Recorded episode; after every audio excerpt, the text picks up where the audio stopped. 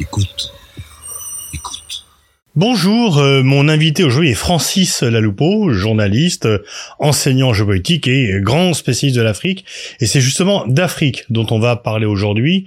Euh, beaucoup d'Occidentaux et de Français sont étonnés des réactions africaines par rapport au conflit russo-ukrainien et notamment qu'il n'y ait pas unanimité dans la condamnation et surtout dans la prise de sanctions à l'égard de la Russie. Bref, il y a une sorte de pourquoi ne sont-ils pas d'accord avec nous? Et donc euh, peut-être Francis, euh, qu'est-ce qui se passe? Quelle est l'attitude globale du continent africain par rapport au euh, conflit russo-ukrainien? Merci Pascal Boniface. Le, le, dire que le tableau est plutôt contrasté entre les pays qui ont voté pour la résolution en mars dernier, parce qu'il faut bien dire quand même qu'il y a eu 28 pays qui ont voté pour cette résolution. Résolution qui condamnait l'agression. Qui condamnait l'agression de la Russie euh, contre l'Ukraine et 17 pays qui se sont abstenus. Je pense que c'est, ce sont ces, ces abstentions qui ont surtout retenu l'attention des observateurs, euh, notamment de ce côté-ci du monde. En réalité, ce tableau contrasté euh, montre bien d'abord la, la diversité de la situation politique en Afrique, parce que l'Union africaine, qui a officiellement une position de neutralité, euh, se trouve en fait euh, se positionne à un point d'équilibre entre des pays ouvertement alliés de la Russie, des pays qui sont dans une relation, je dirais, hybride entre la Russie et les pays occidentaux. Et puis, il y a les pays qui euh, ont décidé de ne pas choisir. Et même ceux qui se sont portés absents pendant, ce, pendant cette résolution, pendant le vote de la résolution. Mais en réalité, c'est cette diversité qui caractérise l'Afrique aujourd'hui. Parce que quand on observe la composition de l'Union africaine, euh, où il n'y a pas de critères de convergence pour appartenir à l'organisation, mais il suffit d'être un pays africain pour appartenir à cette organisation. L'Union africaine, en fait, c'est un, c'est un espace où se fabriquent en permanence des compromis, des compromis entre des pays qui ont, euh, sont marqués, en fait, qui apportent au sein de cette organisation une diversité de cultures politiques, d'alliance, de diplomatie. Et c'est cette synthèse, en fait, que représente l'Union africaine. Alors, quand on prend en compte cette diversité, il ne faut pas s'étonner du vote auquel, du résultat du vote auquel on a assisté en mars dernier euh, à l'Assemblée générale de l'ONU, parce que c'est cela l'Afrique d'aujourd'hui. Alors, c'est vrai que l'analyse du vote montre plutôt, je dirais, à la fois une, sorte d'embarras de certains pays africains, qui apportent un soutien. Il y, en a très peu, au fond, qui apportent, qui ont voté contre. L'Érythrée est un pays emblématique de ce point de vue-là. Il y a ceux qui se sont abstenus. Alors, cette abstention est intéressante parce que dans cette abstention, il y a un mélange de, d'embarras, de volonté de non-alignement, et aussi, je dirais, d'un message qui est envoyé à ce qu'on appelle l'Occident. C'est-à-dire, nous sommes dans une forme d'autodétermination par rapport à un conflit qui se passe loin de chez nous et auquel nous ne voulons pas apporter d'abord ni de caution, ni euh, une, adhésion, une adhésion ou un positionnement, euh, disons, déterminé. Cette volonté d'envoyer un message au monde occidental l'a emporté sur le principe sacro-saint d'intégrité territoriale et de respect des frontières. Alors c'est intéressant euh, ce que vous dites parce que quand on observe, je dirais, le postulat sur lequel se fonde l'Union africaine, qui représente tous ces pays euh, africains, il y a deux principes qui fondent l'Union africaine, c'est la lutte contre l'impérialisme et l'autodétermination des peuples. Et c'est vrai que la neutralité aujourd'hui qui caractérise l'Union africaine par rapport au conflit en Ukraine est une forme de contradiction historique, puisque nous assistons à une guerre impérialiste. Alors comment soutenir effectivement euh, la Russie, ou alors comment ne pas la condamner? En tout cas, comment adopter indéfiniment une, forme de neutralité quand on est par ailleurs, je veux dire, euh, un continent qui a fondé sa raison d'être moderne sur la lutte contre tous les impérialismes? Alors, la position des pays qui se sont cantonnés dans cette neutralité aujourd'hui est une position extrêmement difficile. C'est une sorte de ligne de crête sur laquelle avancent euh, ces, ces pays entre un soutien, disons, politique à la Russie sans pour autant cautionner ou avaliser les motifs de la guerre en Ukraine. Alors en tous les cas, aucun pays africain n'a adopté de sanctions contre la Russie. Politiquement, économiquement, la plupart des pays africains n'ont pas la capacité politique, économique nécessaire pour euh, énoncer des sanctions à l'encontre de la Russie. Il peut y avoir des sanctions symboliques. Par exemple, euh, le fait, par exemple, de demander aux citoyens de ne pas se rendre en Russie, le fait de euh, d'interdire peut-être peut-être de prendre des dispositions en matière de circulation des personnes, des biens entre la Russie et ces pays-là. Mais ces pays n'ont pas la capacité de le faire aujourd'hui. Au contraire, quand on prend le, le, cas d'un pays comme le, comme le Nigeria, qui potentiellement a la, a la capacité de le faire, le Nigeria a été le pays, un des pays qui ont voté contre, un peu pour, pardon, pour la résolution, qui ont voté contre la guerre en Ukraine très très clairement. Ah, c'est intéressant parce que le Nigeria est un géant d'Afrique. C'est l'une des deux puissances africaines avec l'Afrique du Sud. Et la position de, Nigeria est une position emblématique de ce point de vue-là parce que c'est une position qui est en contrepoint de la neutralité qu'affiche l'Union l'Union africaine. Donc aujourd'hui, en fait, il faut analyser la position africaine à travers essentiellement ses positionnements politiques et non pas par une capacité éventuelle ou potentielle de euh, marquer ou alors de décréter des sanctions contre contre la Russie. Alors l'Afrique du Sud s'est également distinguée dans cette affaire. Fortement. Alors l'Afrique du Sud est un cas absolument intéressant parce que là nous avons avec l'Afrique du Sud la somme de toutes les raisons en fait qui déterminent le résultat du vote dont nous parlons. D'abord, l'Afrique du Sud est euh, amenée aujourd'hui à gérer justement cette difficulté, euh, cet équilibre très particulier entre un soutien clairement affirmé à la Russie, mais soutien politique, qui tient à un certain nombre de raisons, voire des raisons historiques, dont on peut parler si, vous le souhaitez. Et par ailleurs, eh ben, la difficulté, l'embarras en tout cas, à avaliser le motif de cette guerre. Vous verrez d'ailleurs que l'État sud-africain, qui euh, est dans une position de neutralité vis-à-vis -vis de ce conflit, n'évoque jamais le motif de conflit en tant que tel pour euh, expliquer sa position. On, on, convoque souvent des raisons historiques euh, très fortement le soutien apporté à l'ANC euh, pendant euh, sa lutte contre l'apartheid puisque l'ANC avait été fortement soutenue par l'Union soviétique euh, et puis il y a une sorte de continuum comme ça que l'Afrique du Sud essaye de d'assumer par rapport à Et l'Afrique du Sud voit dans la Russie la continuation de l'URSS. L'Ukraine aussi faisait partie de l'URSS au moment de la lutte contre les contre l'apartheid. Oui, mais l'Ukraine n'est jamais devenue un grand partenaire de la Russie par ailleurs, mm. parce que euh, et d'ailleurs ce qui vaut pour l'Afrique du Sud peut valoir aussi pour la plupart des pays des pays qui des pays africains qui, qui sont, sont qui, qui, adoptent aujourd'hui cette neutralité, qui, qui, ont voté, en fait, qui se sont abstenus de, euh, qui, ont, qui ont, euh, sont abstenus pendant le vote de cette résolution en, en mars dernier. C'est-à-dire que parmi ces pays-là, vous avez aussi des pays qui ont aussi connu euh, cette alliance avec l'Union soviétique euh, autrefois dans les années 70 et euh, des pays où ces souvenirs sont plus ou moins sont plus ou moins marqués. on peut penser à des pays comme le Congo Brazzaville par exemple. On peut penser à beaucoup moins pour le Bénin, mais le Mali par exemple, le Mali évoque aujourd'hui ses liens d'autrefois avec l'Union soviétique. Alors c'est une contradiction historique aussi intéressante parce que euh, si on parle de continuum, entre euh, cette euh, alliance euh, du passé et la Russie d'aujourd'hui, la Russie d'aujourd'hui n'est pas du tout la, la Russie de l'Union soviétique, d'un point de vue politique, d'un point de vue économique également. La Russie d'aujourd'hui n'est pas une Russie communiste. Il faut dire que les alliances autrefois se faisaient aussi sur le, sur le socle de l'idéologie socialiste. Ce n'est pas du tout le cas aujourd'hui. Dans ce continuum est davantage, je dirais, une relève plus de, de l'argutie euh, ou de la justification plutôt que de la réalité euh, politique de certaine manière. Mais pour revenir à l'Afrique du Sud, l'Afrique du Sud a toujours, enfin l'ANC, l'ANC qui, est le parti dominant en Afrique du Sud et qui euh, gouverne le pays depuis euh, le lendemain, enfin depuis la fin de l'apartheid, l'ANC a toujours cultivé une sorte de fidélité absolue à ses partenaires à ses soutiens du passé, à l'époque de la guerre, de la lutte contre l'apartheid.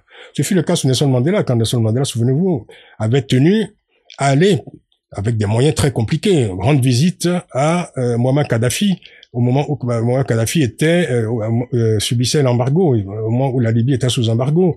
Nelson Mandela avait bravé l'embargo pour aller saluer Muammar Kadhafi en raison de son soutien que Muammar Kadhafi avait apporté à l'ANC pendant sa lutte. Et aujourd'hui encore, on voit en Afrique du Sud l'État sud-africain, l'ANC, qui évoque souvent cette, cette alliance du passé, mais il y a surtout les combattants pour la liberté euh, économique euh, en, Afrique du Sud. C'est un mouvement radical de, de, gauche qui est un peu, euh, qui est issu de l'ANC qui est un peu la mauvaise conscience de, de, de, l'ANC, parce que c'est un mouvement qui se détermine fortement socialiste, voire marxiste et communiste, qui prône très euh, aujourd'hui euh, ouvertement son alliance avec euh, avec avec la Russie et qui marque comment dire qui produit des coups de boutoir contre l'ANC qui est considéré un peu comme un mouvement ayant renoncé à ses idéaux du passé, à ses idéaux socialistes.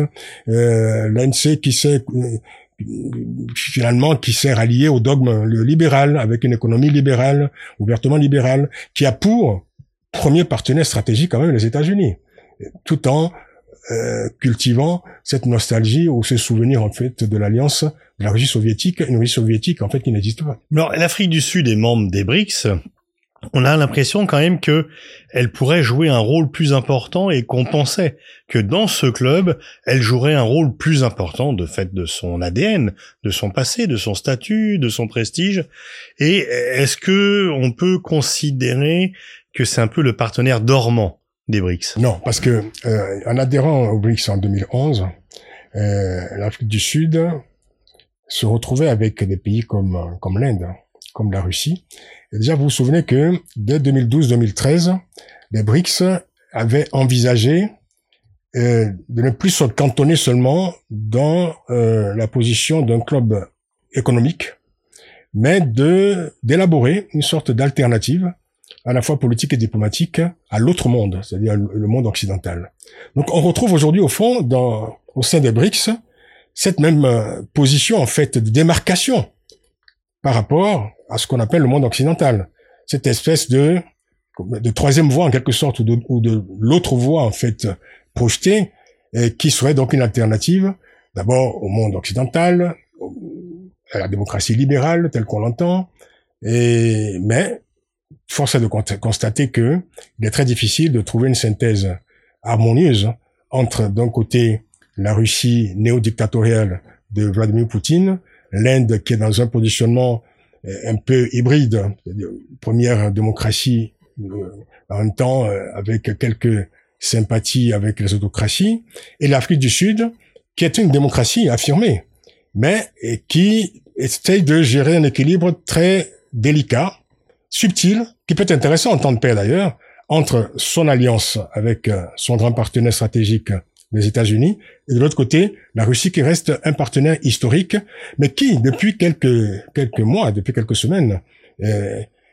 dans le contexte de cette guerre en Ukraine, cette Russie qui demande fortement aujourd'hui à l'Afrique du Sud d'aller jusqu'au bout de son soutien et de renforcer son, son alliance économique avec la Russie en se démarquant des États-Unis, ce qui serait très difficile puisque faut compter, il faut dire qu'il y a 600, 600 entreprises américaines qui opèrent en Afrique du Sud, et que jusqu'à preuve du contraire, euh, les États-Unis demeurent encore un partenaire stratégique et économique fort de l'Afrique du Sud. On peut en dire autant d'ailleurs pour la Chine. La Chine qui est euh, aujourd'hui le premier partenaire, enfin l'Afrique du Sud est le premier partenaire économique de, de, la Chine sur le continent africain. Et la Chine aussi essaie de trouver aussi un point de euh, d'équilibre entre ses intérêts économiques et un soutien, disons, un soutien euh, conditionné euh, et relatif. L'Afrique du Sud parvient à, la, à, avoir des liens euh, très forts stratégiques et économiques avec les États-Unis et d'avoir une diplomatie qui, sur de nombreux points,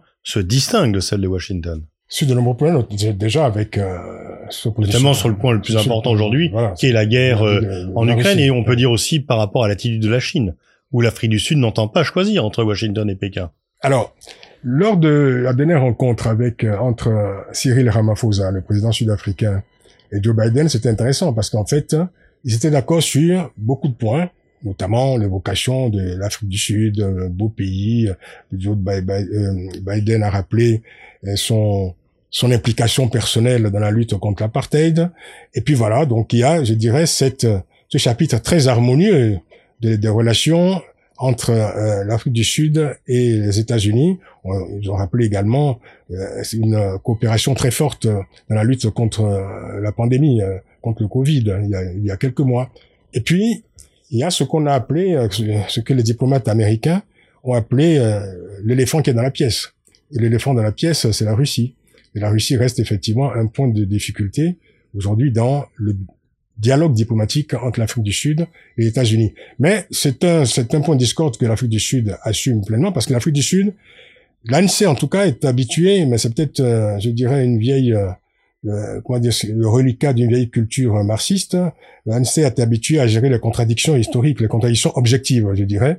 Et de ce point de vue-là, je pense que l'Afrique du Sud ne, bougera pas. La difficulté de l'Afrique du Sud, c'est plutôt d'essayer de, de trouver une harmonie entre sa position diplomatique vis-à-vis de cette guerre notamment, vis-à-vis d'ailleurs de ses partenaires extérieurs, et son et ses partenaires africains. Parce que vis-à-vis de ses partenaires africains, il y a eu à un moment donné un rapprochement qui s'est opéré dans les années 2000, en 2000 et 2010. Il y a eu la conquête, si je puis dire, de l'Union africaine par euh, Madame euh, Nkosazana euh, Zuma, euh, ex euh, ex compagne de, Jacob Zuma, qui a donc assumé un mandat à la tête de, de, de l'Union africaine. L'Afrique du Sud pensait marquer de ses positions euh, la vie et l'histoire de l'Union africaine, d'ailleurs au nom d'ailleurs de la lutte contre l'impérialisme, disait-on. Depuis, évidemment, l'Afrique du Sud a un peu révisé à la baisse ses ambitions euh, continentales et s'est retournée, repliée vers d'abord vers elle-même et vers, les BRICS par ailleurs et vers ses partenaires extérieurs. Mais je vais juste signaler que en Afrique du Sud aujourd'hui, euh, en dehors de, je dirais, de cette neutralité affichée par l'Afrique du Sud vis-à-vis du conflit en Ukraine, il y a quand même dans le pays euh, une forte imprégnation de la propagande russe. La stratégie d'influence russe opère fortement en Afrique du Sud, qui est devenue, je dirais, un, euh, un pont, une sorte de tremplin euh, une sorte de, de, de, nœud de situation à partir du, duquel euh, la Russie diffuse cette, euh, sa propagande et sa stratégie d'influence, notamment vers les pays comme euh, le Ghana, comme le, le, le, Kenya ou encore comme, comme le Nigeria. Et fait intéressant, c'est la position de la fille de l'ancien président Jacob Zuma, qui était très active, d'ailleurs hyper active d'ailleurs, dans la propagande de, russe, et qui s'appuie sur la fondation de son père pour diffuser aujourd'hui, je dirais, une campagne de communication pro Vladimir Poutine, Vladimir Poutine qui est qui est qualifié dans le communiqué de cette fondation comme euh, un homme de paix et un grand homme face, je cite, aux brutes occidentales. Alors, est-ce que l'Afrique du Sud n'est, elle s'est repliée un peu sur euh, sur elle-même, elle a ses difficultés économiques et du coup, elle n'est pas euh, naturellement le leader du continent africain comme elle espérait l'être au début du siècle. Elle espérait l'être, oui. Elle espérait l'être. Elle espérait l'être à double titre d'ailleurs, d'un point de vue économique aussi d'un point de vue euh, politique. Mais ce qui s'est produit, c'est intéressant parce qu'à un moment donné, nous, avons parlé d'ailleurs de, puissance immodeste. Parce que l'Afrique du Sud a, d'une certaine manière, enfin, l'Afrique, cette Afrique du Sud post-apartheid, a, a découvert l'autre Afrique, l'autre, l'Afrique qu'elle ne connaissait pas. Donc il a fallu en fait faire un chemin vers ces autres Afriques dont elle était coupée pendant l'apartheid en réalité. Alors, double mouvement à la fois donc économique. Alors sur le plan économique, il est certain, l'Afrique du Sud a opéré une offensive économique tout à fait puissante et efficace vers les autres pays d'Afrique. Sur le plan diplomatique, l'Afrique du Sud est restée un peu une puissance anachronique, en tout cas un partenaire anachronique de bon nombre de pays africains, parce que l'Afrique du Sud, de l'ANC, imprégnée des postulats de sa lutte contre l'apartheid, à une époque évidemment où euh, l'ANC était d'obédience aux socialistes, a voulu en fait ne voir toutes les questions africaines, y compris le conflit africain, qu'à travers le prisme de la lutte contre l'impérialisme et, euh, et, surtout la lutte contre, l'Occident. Évidemment, la, situation était beaucoup plus compliquée que, que, que cela. Alors, l'Afrique du Sud a essayé d'une façon, en guillemets, de vendre, je dirais, ce postulat systématiquement, ou de le plaquer en fait, sur toutes les situations euh, en Afrique. Alors, il y a eu des errements qu'on a connus, par exemple l'implication de l'Afrique du Sud dans le conflit en Côte d'Ivoire, le conflit en Centrafrique, avec justement à chaque fois, je dirais, une interprétation toute personnelle et surtout une interprétation qui était qu'elle puisait dans son propre souvenir, dans le souvenir de sa lutte, mais oubliant en fait que justement on était en Afrique dans une diversité de situations et qu'il fallait donc prendre cette, cette, toutes les situations africaines dans leur très grande complexité. Alors l'Afrique du Sud a, je dirais, opéré cette forme de diplomatie un peu, disons, un peu personnelle jusqu'en 2010-2011 justement, où elle a, dans une, une offensive diplomatique euh, très très soutenue, décidé donc de conquérir la présidence de l'Union africaine pour justement insuffler à euh, l'Union africaine cette philosophie, en tout cas cette philosophie, disons, ce, euh, cette équation qui est l'équation, je dirais, permanente, qui est le socle de, de l'ANC, la lutte contre l'impérialisme occidental. Évidemment, une fois à la tête de la présidence, à la tête de l'Union africaine, la présidente, euh, Madame Zuma, Nkosazana Zuma, qui ont compris que la gestion des affaires africaines était aussi complexe qu'ailleurs et qu'on ne pouvait pas simplement projeter, je dirais, sur sur une, un continent entier, ce qui relevait en fait de l'histoire spécifique de l'Afrique du Sud. Vous avez parlé des relations de l'Afrique du Sud avec euh, l'Inde, la Russie. Euh, quid de la Chine? Est-ce que l'Afrique du Sud est un partenaire important pour la Chine? L'Afrique du Sud est la première euh, partenaire de la Chine sur le continent. En termes de volume d'échanges, c'est effectivement la première partenaire de, de, la Chine. Elle le demeure. Et l'autre partenaire étant le Nigeria, évidemment, mais il y a tout, tout le bassin de l'Afrique centrale, euh, de l'Afrique australe, pardon, qui euh, participe aussi, je dirais, de cette dynamique très particulière dont bénéficie la Chine dans cette dans cette région du, du continent. Donc, effectivement, la Chine reste euh, un, un, partenaire important et surtout, vu d'Afrique, l'Afrique du Sud est la première partenaire et tous les autres viennent ensuite, bien sûr. Mais est-ce que ça se traduit par des coopérations concrètes sur le plan stratégique ou c'est juste euh, un partenariat assez souple? Partenariat économique, hein, portant essentiellement, comme souvent c'est le cas avec la Chine, dans, sur les domaines infrastructurels. Beaucoup de, questions d'infrastructure. Euh, alors, vous savez que la Chine est devenue aussi progressivement, imperceptiblement, le premier, euh, le premier marchand euh, le premier fournisseur d'armes du continent africain, aujourd'hui devançant, devançant la Russie en, en, cela. Donc de ce point de vue, l'Afrique du Sud fait partie du package en quelque sorte, de ce commerce discret que la Chine a progressivement fait évoluer au fil des années, parce qu'on voit souvent la Chine évidemment comme, disons, un partenaire commercial soft, mais on a oublié effectivement de constater fortement que la Chine aujourd'hui, effectivement, le premier fournisseur d'armement, de matériel d'armement et d'instructeurs pour le continent africain pour revenir à la, à la, Russie, au conflit ukrainien, il y a à la fois une, un isolement de plus en plus grand de la Russie par rapport aux Occidentaux. Ce n'est pas le cas par rapport au continent africain. On peut même dire que ces jours-ci, la Russie euh, a progressé, a fait progresser son influence, notamment avec les événements du Burkina Faso. Là où l'Occident, en guillemets, parce que, comme vous savez, Pascal, je me demande toujours où commence l'Occident et où il se termine. Mais bon, nous allons rester dans, dans l'assertion générique. Là où l'Occident faiblit, la Russie s'engouffre et s'installe. On peut prendre deux cas, évidemment, euh, qui sont des cas très euh, observés euh, ces jours-ci, depuis quelque temps d'ailleurs. On prend le cas de la, de, de la République centrafricaine.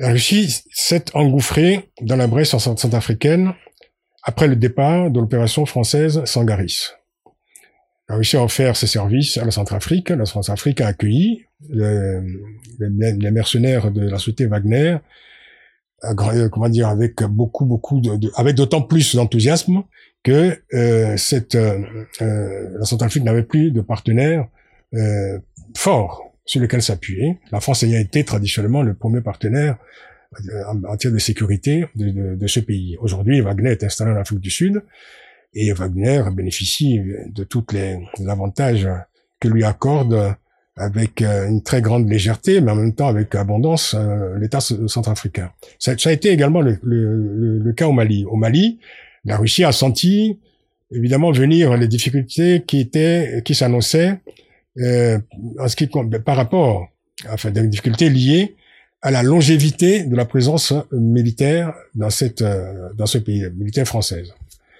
Et comme c'est un c'est un cas observé, c'est un cas aujourd'hui, ce sont des situations éprouvées quand une une une présence militaire s'installe dans le temps, elle est ressentie à un moment donné par la population comme étant une...